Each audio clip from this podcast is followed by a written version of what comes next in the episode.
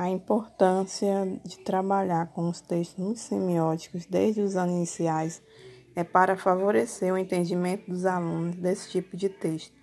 Faz-se necessário porque os alunos têm muita dificuldade de entender o humor e a ironia que existe nesses textos. A escola sempre privilegiou o letramento impresso, com o desenvolvimento das novas tecnologias.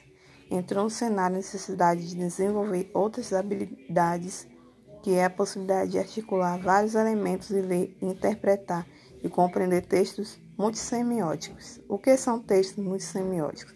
São aqueles que têm muitos elementos. Você tem as palavras, você tem as imagens, os ícones, as expressões através dos desenhos, a navegação. Então, estamos para desenvolver essa habilidade por onde podemos começar nas escolas a desenvolver isso. Quando falamos em gêneros discursivos multissemióticos, estamos falando daqueles compostos por várias linguagens, modos semióticos.